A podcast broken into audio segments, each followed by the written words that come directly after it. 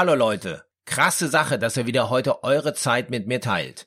Euch erwartet wieder einmal ein wichtiges Thema auf unserer gemeinsamen Zeitreise zurück in die 80er. Aber für alle, die neu hier am Start sind, kurz noch das. In dieser Podcast-Staffel geht's darum, wie ich, Uwe Lerch, als Mitbegründer des Rock Hard Magazins live dabei war, als vor 40 Jahren die deutsche Heavy Metal Szene vor meinen eigenen Augen urplötzlich explodiert ist. Kommt mit mir auf einen außergewöhnlichen Trip, wenn wir die Geschichte der Teutonic Revolution erforschen, um auf die wichtigsten Musiker, Macher und Alben zurückblicken. Ich genieße die Musik aus dieser Zeit übrigens bevorzugt laut über meine Regallautsprecher Classic 3 von Audiophysik. Diese handgefertigten Boxen kommen aus Deutschland, genauer gesagt aus einer Manufaktur aus dem Sauerland. Damit wird die Musikgeschichte der 80er zum Leben erweckt und quasi physisch greifbar gemacht. Ihr findet einen Link für weitere Infos in den Show Notes.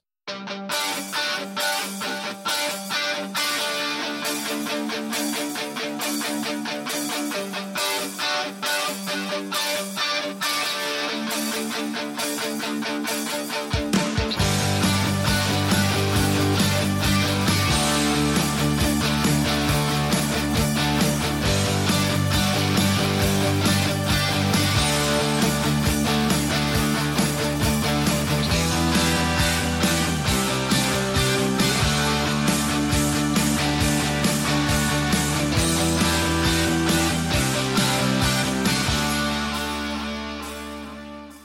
In dieser Episode wird es richtig heiß, denn ich nehme euch mit in den absoluten Schmelztiegel des deutschen Schwermetalls, in den Ruhrpott.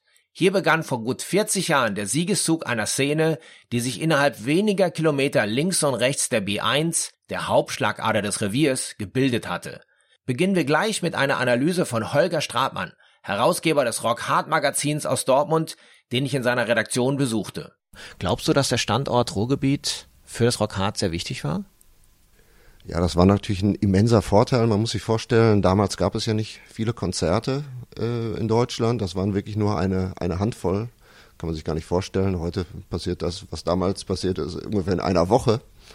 Aber es war tatsächlich so, dass es ähm, wenige Konzerte gab und vor allen Dingen wenig, wenig Underground. Also die ganzen Platten, die wir damals gekauft haben, ich sag mal Stichwort New Wave of British Heavy Metal oder viele, viele Insider und Independent-Veröffentlichungen, die Anfang der 80er rauskamen. Die Bands konnten wir alle nicht live sehen. Und da gab es einen Club in ähm, Eindhoven, Dynamo Club, ähm, da sind so die ersten Bands aus England äh, rübergeschwappt. Die haben dann einen, einen Gig gemacht äh, dort und dann war es irgendwie naheliegend, den nächsten Gig dann in Westdeutschland zu machen. Da waren wir natürlich im Ruhrgebiet äh, sehr im Vorteil, weil für Fans in Süddeutschland, Norddeutschland oder oder oder anderswo wäre es ist es dann sehr wäre es sehr schwierig geworden, sich diese Bands überhaupt anzusehen. Und ähm, wir sprechen ja Anfang der 80er, also auch der von der aufkeimenden Speed- und Thrash-Welle. Und da war es schon wichtig, äh, sag mal, die Musiker auch dann irgendwann persönlich äh, kennenzulernen, um den, den Kontakt aufrechtzuerhalten. Ich sag mal, wir haben ja Bands wie Metallica, Exodus äh, oder Slayer, da ist man, die waren, das waren damals keine Berühmtheiten, das waren noch kleine Bands, die ihre, ihre erste Tournee gemacht haben. Und da sind wir ja im Grunde in die, in die Backstage-Räume noch äh, reingelaufen und haben gesagt, hallo, wir sind's vom Rockhard. Die kannten uns vielleicht über einen Briefkontakt und dann hat man sich unterhalten und äh, äh, so hat man die kennengelernt. Aber das wäre jetzt für jemanden, der ein Fernsehen in, äh, in Bayern macht, nicht möglich gewesen, weil diese Bands äh, da gar nicht gespielt haben. Also letztendlich, dass das Ruhrgebiet äh, in dem Fall ein großer Standortvorteil für dich gewesen. Äh, Im Gegensatz zum Beispiel zu Dinkelsbühl oder Wacken, das sind ja zwei Dörfer, zwei Städte, zwei kleinere Städte, die heutzutage eine große Dominanz im Metal spielen. Aber letztendlich das Ruhrgebiet, insbesondere auch natürlich mit der Zeche in Bochum, die ja, sag ich mal, einer der wichtigsten Clubs waren, glaube ich, hier in der Gegend, wo auch viele Bands äh, quasi in früheren Jahren gespielt haben und wo sich natürlich auch viele deutsche Künstler schon damals getroffen haben. Ja, richtig. Die Zeche war äh, einer der ersten Auftrittsorte überhaupt in Deutschland, die sich um diese Art von Musik gekümmert haben. Vorher sind die Bands in Jugendzentren aufgetreten. Also ich erinnere mich, äh, ich bin zu Gravedigger nach Gladbeck in ein Jugendzentrum gefahren oder äh, Stila in äh, Bochum. Da sind dann, ich weiß nicht, 100, 150 Leute zusammengekommen. Und also das war auf alles auf sehr, sehr kleinem Niveau, also auch Creator äh, habe ich noch im Jugendzentrum gesehen. Es gab also wirklich kaum Auftrittsmöglichkeiten und die Zeche in Bochum war äh, ein Club, der zum ersten Mal so sowas wie ein professionelles Umfeld da, da hinstellte, dass also auch ähm, Bands aus äh, Dänemark oder aus, aus den Niederlanden auftreten konnten. Und das waren so die ersten Gigs und ja, das war natürlich auch wieder ein weiterer Standortvorteil. Äh, davon abgesehen war das auch für die für die einheimische Szene äh, sehr wichtig, äh, ähm, dass sich die Bands so ein bisschen austauschen konnten, dass sie auch mal sehen konnten, was Künstler aus anderen Ländern gemacht haben. Um sich auch selber zu orientieren. Ich denke mal gerade Bands wie Sodom, Living Death, Gravedigger, letztendlich auch Warlock konnten sich natürlich durch den Standortvorteil Nordrhein-Westfalen, Ruhrgebiet natürlich viel eher davon überzeugen, wie die US-Vorbilder agieren, als Bands, die halt woanders herkamen. Ja, viele Bands haben natürlich äh, in jungen Jahren erstmal das kopiert, was vielleicht anderswo schon erfolgreich oder gut war und haben dann daraus ihren eigenen Stil entwickelt. Ne? Das war, und dann ist es natürlich von, von Vorteil, wenn man das dann auch mal leibhaftig sieht und eben nicht nur auf, auf Platte hört. Aus meiner Heimatstadt Dortmund kommt auch Robert Kampf, mit dem ich vor allem auch die echte Liebe zur schwarz-gelben Borussia verbindet. Ihn lernte ich in der zweiten Hälfte im lokalen Proberaumbunker kennen, als er mit seiner Band Despair zunächst am Mikrofon startete. Die Angebote der Labels konnten ihn nicht überzeugen, so dass er zunächst nur für seine Jungs eine eigene Company namens Central Media gründete, dem schnell weitere Bands folgten. Er musste sich dann zwischen dem Sänger und Labelboss in ihm entscheiden und nahm die zweite Option, um mit seiner Company eines der weltweit erfolgreichsten Indie-Labels zu formen Programm, welches mittlerweile zum Sony Music Konzern gehört. Das Ruhrgebiet war unsere Heimat für Band und Label und bietet einfach äh, einen hervorrag äh, hervorragenden Talentpool für Musiker, aber auch für Mitarbeiter. Mit äh, circa 10 Millionen Einwohnern ist das Ruhrgebiet der größte Ballungsraum in, Deu in, Deutschland und bietet alle Möglichkeiten einer großen Metropole. Und das war für uns als Band sensationell gut. Wir konnten überall spielen, äh, alles war sehr erreichbar und wir hatten trotzdem äh, jeweils sehr viel äh, Zuspruch, sehr viele Fans. Und für die Firma war es toll, denn es spielt keine Rolle, aus, ob man aus äh, Bochum, äh, Essen oder sogar Gelsenkirchen kommt. Äh, Dortmund ist um die Ecke. Ebenfalls aus dem Großraum Dortmund kommen Axis, die es jedoch etwas melodischer anging. Frontmann Bernhard Weiß erinnert sich wie folgt. Ähm, ich stelle mir oft die Frage, ob wir zu der Ruhrgebietsszene gehören oder nicht. Ich meine, wir sind im Ruhrgebiet groß geworden. Ich hab, äh, ich bin eigentlich der einzig wahre Heavy Metaler. Ich habe Former gelernt in der Gießerei, äh, habe mich mit Metall schon immer beschäftigt und das auch im musikalischen Bereich. Ich bin immer hab auf Bands gestanden wie Judas Priest, Iron Maiden. Äh, das war meine Kiss war natürlich mein mein großes Ding auch. Und die Westfalenhalle hat mich geprägt, als Paul Stanleys Spiegelgitarre mich getroffen hatte und ich ausgerastet bin. Ich kam mir vor wie so ein Teenie, was bei den Beatles anfängt zu heulen und seine Gefühle nicht mehr unter Kontrolle hatte in der Pubertät. Pubertätsphase. In der Schule wurde ich dafür gehänselt und das hat mich stark gemacht. Das hat mir Spaß gemacht, gerade auch anders zu sein. Und ich muss sagen, bis heute ist Access eigentlich immer anders als alle anderen in der Rockszene gewesen. Sie sind nicht direkt, sie gehören irgendwie nicht richtig zu der Szene dazu, gehören aber irgendwie dann doch zur Szene und haben einen eigenen Weg beschritten. Und ich finde, das muss Rockmusik auch sein. Äh, ich sag mal, eigene Wege gehen, sein eigenes Ding durchziehen, eisenhart am Ball bleiben bei der Sache, die einem selber Spaß macht. Und das zeichnet, glaube ich, damit gehören wir wieder zur Szene, den Ruhrgebietsrocker aus. Der zieht zieht sein Ding eisenhart durch, egal was die anderen sagen. Und äh, wir als Westfalen stehen dazu, ne? Quer über die B1 ab nach Essen zum Mille von Creator, den wir mit seinen Jungs schon sehr früh in unserem Umfeld wahrnahmen, noch bevor die Band überhaupt unter diesem Namen existierte. Wir waren ja damals äh, vom Rockhard, ja, wir hatten schon ein bisschen mehr Zugang zu den Künstlern und ich weiß noch, wie du damals zu mir gekommen bist und gesagt, wir haben auch eine Band, wir machen auch Musik, könnt ihr nicht mal zu unserer Show kommen, wir spielen in alten Essen in einem Jugendzentrum. Ja, ja ihr wart im Grunde genommen, ihr wart furchtbar laut, aber es, man hat diese, mit diese Power, die ihr hattet, die ihr ja über die Jahre konserviert, schon damals gespürt. Und es war damals eigentlich für mich auch ein besonderes Erlebnis, euch das erste Mal damals auf der Bühne zu sehen. ja, das hatten nicht viele Leute gesehen, ne? Ähm, ja, das waren, wie soll ich sagen, also das sind natürlich so, das war der zweite Auftritt, den wir jemals gespielt haben und da waren wir gleich als, als Vorgruppe von Living Death und das war für uns so, besser konnte es nicht werden ich kann mich an diese Zeit insofern noch erinnern, damals hat man ja noch nicht äh, E-Mails gehabt oder man hat äh, auch noch nicht mit dem Handy Kontakt gehabt oder Facebook wie heute oder MySpace-Seiten oder ähnliches. Damals hat man ja wirklich noch Briefe geschrieben, Demos verschickt und Kontakt zu den Leuten gehabt. Und du wirst es kaum glauben, ich habe es dabei, das Original Blitzkrieg-Demo von Tormentor vom Mai 84. Noch schön handgezeichnet Ja, das hast du mir damals geschickt, so ein Schweinkram. Ja, also das ist schon ein Heiligtum, was damals äh, äh, Geschichte geschrieben hat, weil letztendlich mit dem Demo habt ihr ja, äh, sag ich mal, auch euren ersten Plattenvertrag bekommen. Gar nicht mal schlecht. Wir haben ja damals alle angefangen, gut, ich schreiberisch, du musikalisch, wir waren ja Fans, ja. Ich meine, wir sind ja heute noch Fans, ja.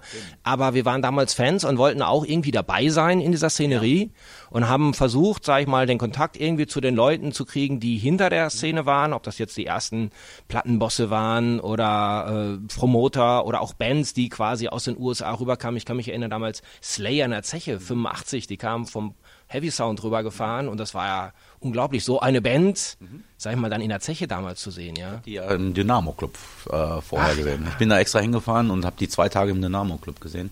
Exodus war auch so eine Band.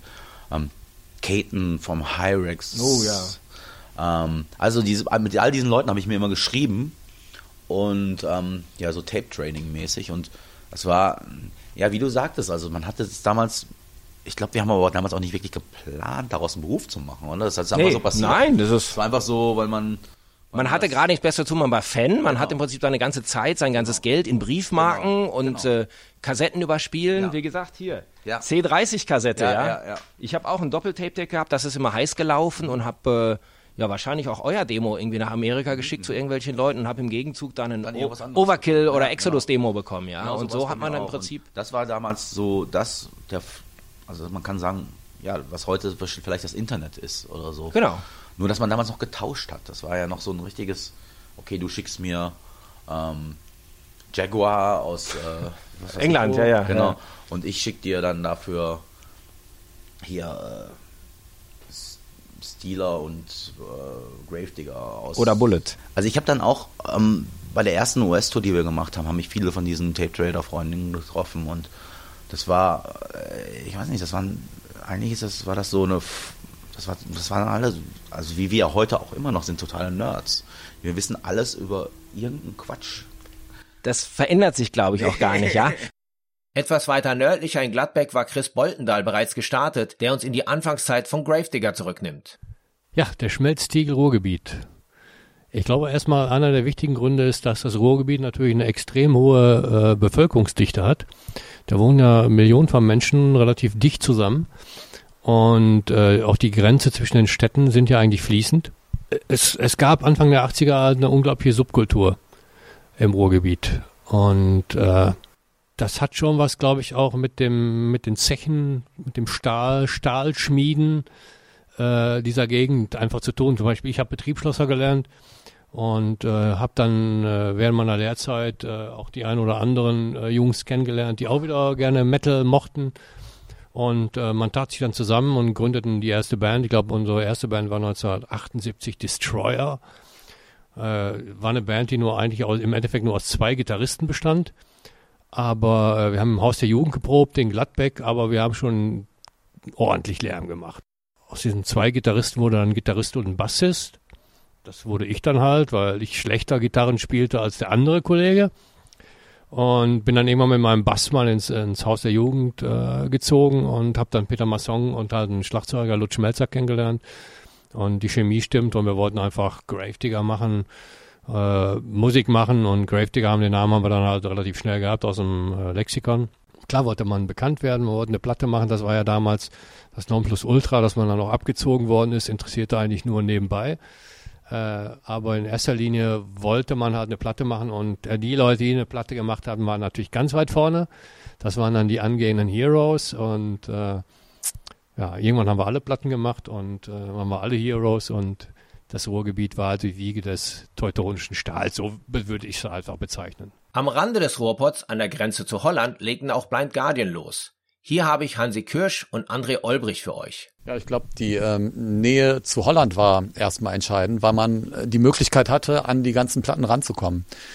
Äh, Anfang der 80er Jahre war es unmöglich, an äh, viele Metal-Bands oder an die Alben vieler Metal-Bands hier ranzukommen. Wenn man nach Holland gefahren ist, nach Venlo zum Beispiel, war es wesentlich einfacher. Man musste horrende Preise bezahlen, aber man hat die Sachen dort bekommen.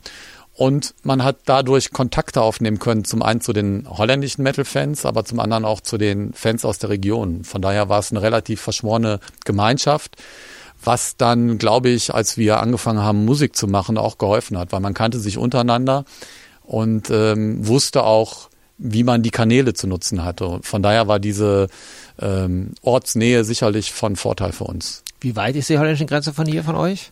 Von hier 10 Kilometer, Okay. 15. Wir hatten auch den Vorteil, dass sich in Krefeld relativ schnell Clubs gebildet haben, oder besser gesagt ein Metal-Club, ähm, wo sich die Szene getroffen hat. Und da waren dann natürlich ein paar Cracks dazwischen. Es gab ja diverse Tape-Trader und, äh, und ja, absolute Nerds, die jedes Album hatten, ähm, schon bevor die in Deutschland rausgekommen sind, was Hansi eben auch erwähnt hat. Die haben in Holland die Läden aufgekauft und sich Sachen in England bestellt. Und das lief dann natürlich in diesem Club ständig. Und so war man in der Krefelder Szene doch relativ früh mit allem vertraut. Und ähm, ja, natürlich ist man dann auch zu Konzerten gegangen. Also ich bin eh schon, seit ich zwölf war, immer zu Kiss, Priest, Maiden gegangen. Und dann hat man natürlich auch diverse Vorgruppen wieder gesehen, die auch interessant waren. Ähm, hat das dann vielleicht weiter verfolgt und äh, ja, dann durch diese Szene wieder neue Leute kennengelernt. Ähm, da haben wir uns eigentlich auch jedes Wochenende getroffen und aufgehalten und immer wieder neue Bands, jeder hatte, kam wieder mit irgendwas Neuem an. Das war auch dieser Aufbruch, dass, dass es eben auch was Neues zu entdecken gab, war eben auch der Reiz. Man kam eben raus aus diesem Strudel von Hardrock-Bands, die eigentlich zu dem Zeitpunkt schon so ein bisschen gesetzter waren. Ähm, und die ersten Metal-Bands kamen, die wirklich was gerissen haben, die wirklich richtig heiß waren und auch heiß gehandelt worden sind. Und in diese Euphorie sind wir mit reingeraten. Noch schwarz-weißer malten Accept ihren Start in der Stahlstadt Solingen aus. Wolf Hoffmann und Peter Baltes blickten noch einmal zurück. Metal der 80er, Nordrhein-Westfalen war da tonangebend eigentlich mit Ruhrgebiet. Ihr kommt nicht ganz aus der Ecke, aber so am Rande, Bergische Land aus Solingen. Close enough. Ja, Solingen, eine Stahlstadt auf jeden Fall. Und deswegen Genau. ist es ja auch so, dass aus einer Stahlstadt auch eine stahlharte Band kommen soll. Passt doch, oder? Ja. Hat schon immer gepasst. Auf jeden Wurde Fall. Auch gern verwendet, das Klischee. Selbstverständlich. Was passiert eigentlich? Ist da, gibt's heute noch Stahl, Stahlwerke oder was ist da da so? Weniger. Früher gab es da ganz viele so eine kleinen Klitschen, die alle so im Privatbetrieb jetzt äh, äh, Werkzeuge hergestellt haben und Messer und solche Sachen. Aber die gibt es auf der ganzen Welt, diese Wüsthoff-Messer, Mhm. die gibt es in der Meer überall, das kann es in Japan sein. Stimmt. Ist schon, ist schon Messer ja, aus Solingen Messer aus Solingen. Habt ihr früher auch so ein kleines Klingen Taschenmesser in so. meiner der Tasche gehabt? Ja. Nein, aber generell ist es ja so, äh, Solingen ist ja auch eine Stadt, wo eben Industrie ist. Und glaubt Ja. ihr denn, dass äh, Industriestädte generell vorteilhaft waren für die Entwicklung des Rocks und Metals, wenn man das vergleicht mit England, mit Sheffield oder Ja, Birmingham? das ist schon ein witziger, äh, witzige Parallele. Ich glaube, es ist kein Zufall, dass es äh, so Metal und diese Art der Musik in solchen Städten vorkommt. Also herkommt, dass es daherkommt. Ich glaube nicht, dass es äh, zum Beispiel München oder Stuttgart, der Lifestyle ist einfach ein anderer.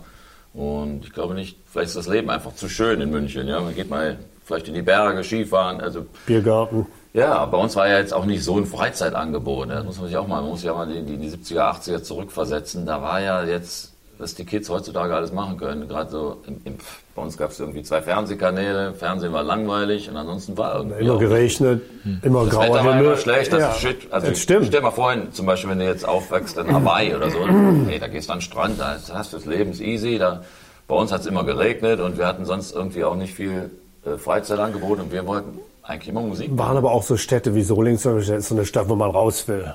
Und der Weg, wie man da raus und denkt man ja auch so ein bisschen nach, wie, wie was macht man jetzt? Oder, oder Udo zum Beispiel. Udos, Udos Vater hatte, hatte so, eine, so eine kleine Fabrik da, so eine kleine Schub, Ja, so ein ja, haben- Handwerksbetrieb. Handwerksbetrieb. Die haben da auch Stahl, Zangen gemacht und so weiter. Udo hat da gearbeitet.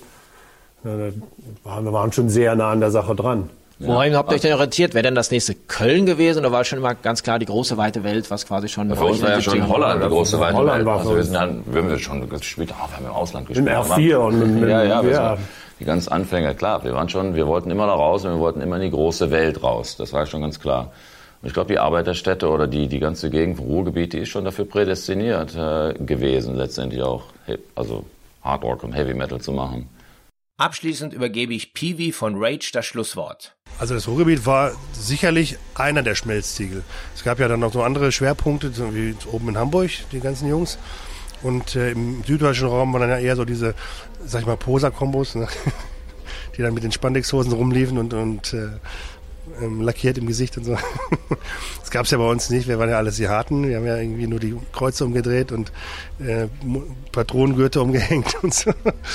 Ja, also ich war damals sehr überrascht gewesen. Wir hatten äh, in Herne, wo ich halt herkomme, hatten wir so an so ein Haus. Äh, ähm, waren wir anfänglich die erste Metalband überhaupt, oder die einzigste.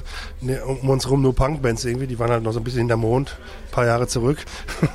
und dann sind wir ein bisschen mal in die anderen Städte raus und äh, in, durch die diversen Metal-Clubs und Diskotheken, die es zu der Zeit gab. Und dann lernte man schnell halt auch so die anderen Leute kennen, so die ganzen Jungs aus Essen, so Sodoms und Creators und so. Damals Matt Butcher noch, kannst du dich vielleicht noch erinnern irgendwie. Und ich war erstaunt, wie viele andere es eben auch gab, die auf einmal auch so auf diesem Trip drauf waren. Das war mir vorher gar nicht so bewusst, dass das irgendwie so äh, irgendwie wie so ein Samen aus dem Boden so kam. Ne? Ja, und dann, wo das dann auf einmal losging, dass alle Bands gesigned wurden, das war wirklich wie so eine Explosion, hatte ich den Eindruck. Ne? Auf einmal kam aus jeder Stadt irgendwie eine Metalband. Dann kam aus Felbert die Living Death Jungs und so. Ne? Und man hat sich natürlich auch sofort dann kennengelernt. Ne? Äh, damals äh, wichtiger Treffpunkt war sicherlich Studio Wahn, Ralf Hubert in Bochum, wo wir auch aufgenommen haben damals. Ja, da wurden ja alle Bands durchgeschleust, die haben sich ja wirklich die Klinke in die Hand gegeben. Und da hat man sich auch eben kennengelernt. Da wurden dann noch so Nebenprojekte gemacht. Damals dieses weltberühmte Christmas Project, kann man sich noch vielleicht daran erinnern, wo wir da alle irgendwelche Weihnachtslieder verhunzt haben. Das Ding wird heute noch aufgelegt. naja, also Ruhrgebiet war schon eine wichtige Keimzelle für die Mittel. Ohne, ohne wäre die ganze Entwicklung sicherlich ganz anders gelaufen.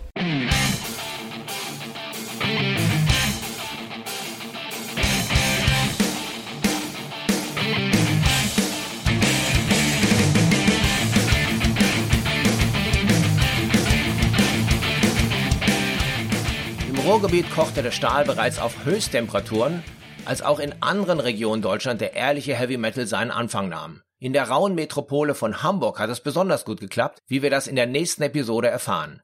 Bis dahin eine gute Woche. Die wichtigsten Songs dieser Epoche findet ihr übrigens auch auf meiner Teutonic Revolution Playlist. Die gibt's auf Spotify. Ich hinterlasse euch hier übrigens auch einen Link in den Show Notes.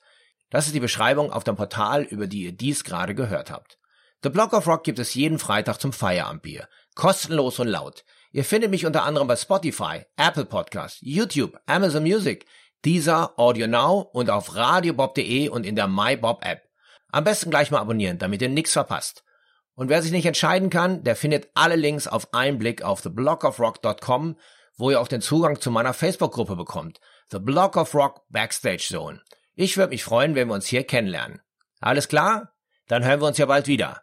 Bis dahin, keep on rocking.